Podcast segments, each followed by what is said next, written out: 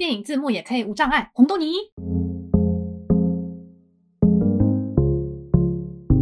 大家好，欢迎来到新一集的红豆泥，不是红豆泥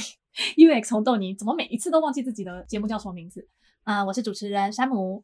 那今天的主题，主题是说电影字幕嘛？那其实更广泛的说，它其实是不管是电影或影集也好，艺术作品相关的字幕。做这一集的起因是我在今年五月的时候参加日本这边的叫做 GAAD Global Accessibility Awareness Day，在日本这边的活动。那等于说有大概两天的时间，那有点像是 conference 那样的感觉，会有各个不同领域啊。的日本这边关于无障碍的演讲吧，那其中一个我最印象深刻的主题之一就是这一个今天我想要讲的主题，所以因为它是日文的内容嘛，所以我就想说把它的内容整理起来，然后跟大家分享。那这个讲者他的公司呢，就是专门做无障碍的电影，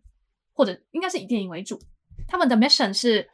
文化芸术を谁もが楽しめる开かれたものに，希望可以创造一个无排他的谁都可以欣赏文化艺术的社会。他那一天的演讲主题主要带到的就是字幕，日文的字幕这一个主题上面。那大家可能就会想说，嗯，字幕有什么了不起的吗？就是不是平常看一些电影什么的都会有字幕吗？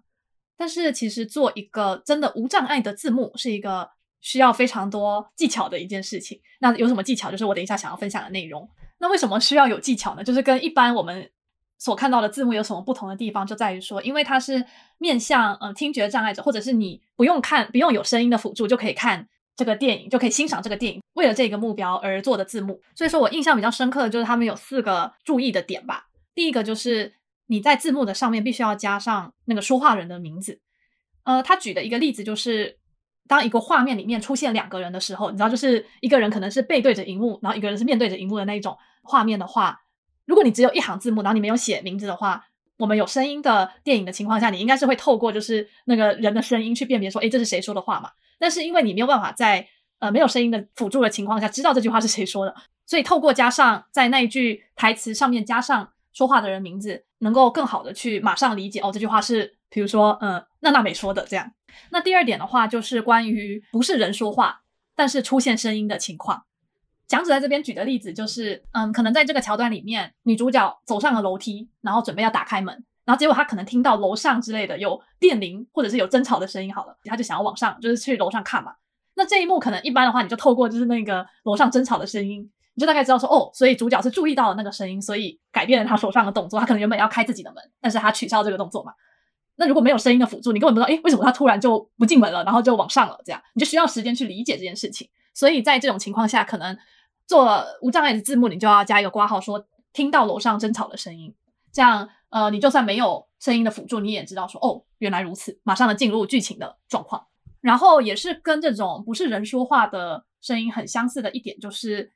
关于音乐嘛，就是 BGM 啊，或者是那种有歌的，就是真的会有台词，怎么讲，有歌词 的那些歌。因为其实那些歌、那些插曲会在某个地方出现，其实一来是它可能是歌词是具有意义的，然后二来是剧情上并不会推进太多，比较像是要推进观众的情绪吧。所以那段只有歌，然后没有什么剧情的情况之下，如果你没有把那个歌词啊，或者是正在播一首歌这件事情表现出来的话，那如果没有声音的辅助，观众可能就会想说，诶，所以这一段到底在干嘛？为什么剧情都一直停在这里，然后也没人说话？就可以避免这样的困扰，而且你可能看那个歌词的话，你也大概能理解说，哦，现在是处于一个什么样的情境下，或者你就可以更理解在其中的导演想要传达的情绪。然后最后一点比较印象深刻的就是有一他举了一个很特殊的例子，就是当比如说男主角他在用手机，然后可能跟某个人传讯息嘛，然后这时候不是很常会有一种表现，就是说虽然那个人并不在那里，用那个人。那个传讯息给他的人的声音来说这段讯息，以表示说，哦，是这个人传的讯息哟的这样的一种表现手法。呃，男主角自己一个人在房间里面拿着手机，结果突然有一句话跑出来，就是可能有一个台词跑出来，但是其实不是男主角说的。简单的来说，就是你不靠那个声音，你就很难判断说这句话到底为什么或者是谁说出来的。你可能就要稍微形容一下，说，比如说这是某某人的声音，这样在理解上的话会更快速，知道说，哦，大概是因为他在读那个人的讯息，所以才会有这一句台词的出现。那听完了这个讲座之后，因为我之前是没有那么有意识的去想过有没有声音对一个电影或者是节目的演出效果有多大的影响。所以就特别用这一个角度去看了一个我没有看过的剧。这次我选的剧是在 Netflix 上面的《The Good Doctor》，就是良医，就是他的中文中文是写良医啦。他在讲的就是一个自闭症学者症候群的年轻的新的外科医生，反正就是围绕着这一位医生所展开的一些故事吧。我之前看的是日文版，然后这一次看的是算是美国版，所以。在大概知道剧情的基础上比较好比较这样。那看完第一集之后，哦，我看的方法是先用没有声音的版本看一遍，然后再用有声音的版本快速看过一遍这样。我发现了不同的点，大概有三个。第一点的话是，确实有一些用声音去表现的地方，是在没有声音的时候是完全没有察觉出来，诶，原来这个地方是有这样的表现。例如说有一段是主角他去观察心电图。然后其他医生可能没有发现那么大的区别，但是主角注意到了其中的一些细微的区别。然后那个时候我可能一开始看无声版的时候，我可能会想说，主角是看到那个心电图那个线动的时候，可能是他看到了捕捉到了一些微妙的区别。当初是只有这样想，但是我听到有声版的时候，我发现说可能他也透过了去让声音，就是那个心电图那个噔噔噔噔的声音稍微有一点不同，来表现说哦，其实这个是真的有不同。因为你其实观众仔细听的话，也大概可以听，就是。听或者是看出来，那个心电图确实是有不同的，所以在同时有视觉跟听觉的情况之下，观众会更好的去理解当下的剧情。然后发现的第二点是，有段剧情就是主角去一个车站，然后车站有一个那种吊着的指示牌嘛，上面会写说，可能比如说往左走，左边的出口是什么，右边的出口是什么的那个告示牌。然后当镜头带到那个告示牌的时候，它出现了，嗯，挂号，比如说挂号往左走，挂号往右走，挂号。嗯，三十八号出口这样的一个对于那个出现在荧幕上的英文告示牌的翻译，然后那时候我当下是心想说，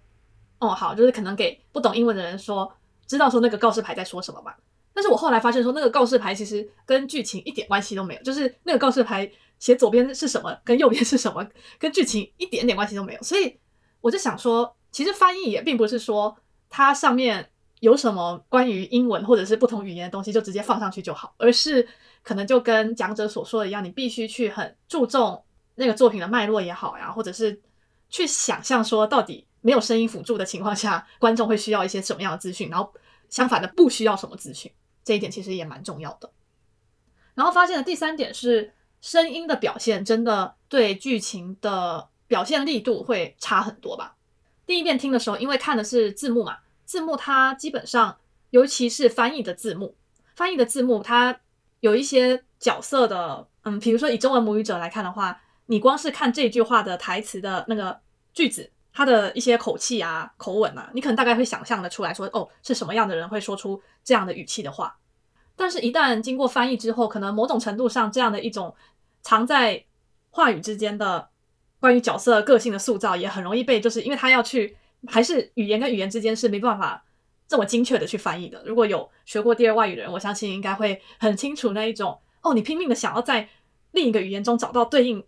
你的，嗯，比如说母国语言，比如说对应你的母语的某一个词，但就是找不到一个很精确的词去去精准的翻译。当然，在字幕翻译上，我觉得也有这样的一个问题，就是变成说你大概能够理解剧情在说什么，但是他的台词已经没有办法那么强烈的塑造那个角色的个性。在这样的一个情况下，又失去了声音的一种演出，很容易就是说没有办法那么快速的建立这个角色是一个怎么样的人啊，或什么的。那举例来说的话，像是主角是一个自闭症患者嘛，其实这一位演员他的对于自闭症患者的这一种诠释，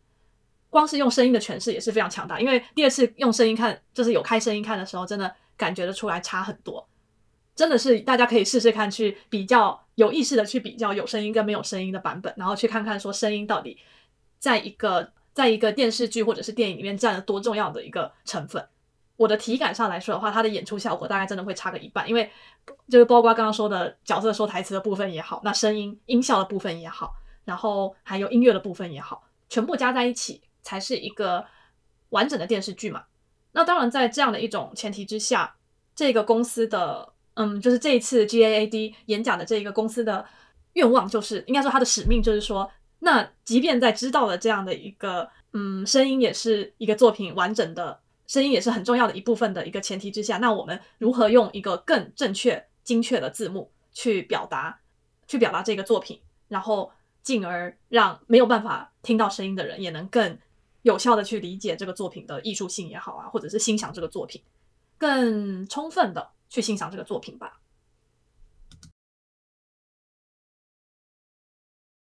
然后另外他也提到说，比如说有些电影它可能本身就是非常难懂，它可能角色的台词啊，或者是他所表达的意境也是很难懂。通常我们会想说，那无障碍是不是要让他们都很好懂呢？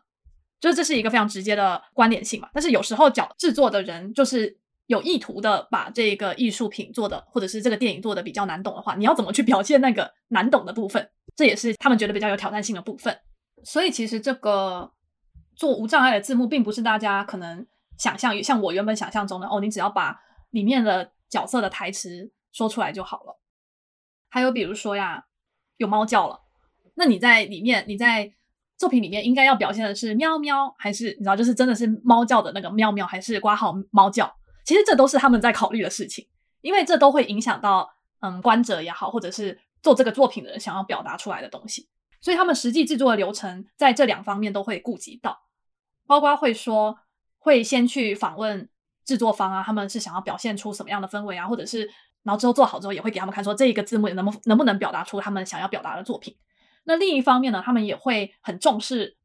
就是包括当时日本叫做当事者嘛，就是那个可能听觉障碍，如果这是以字幕的情况下的话，就是听觉障碍者，他们在看这个字幕的时候，能不能更有效的理解这个作品，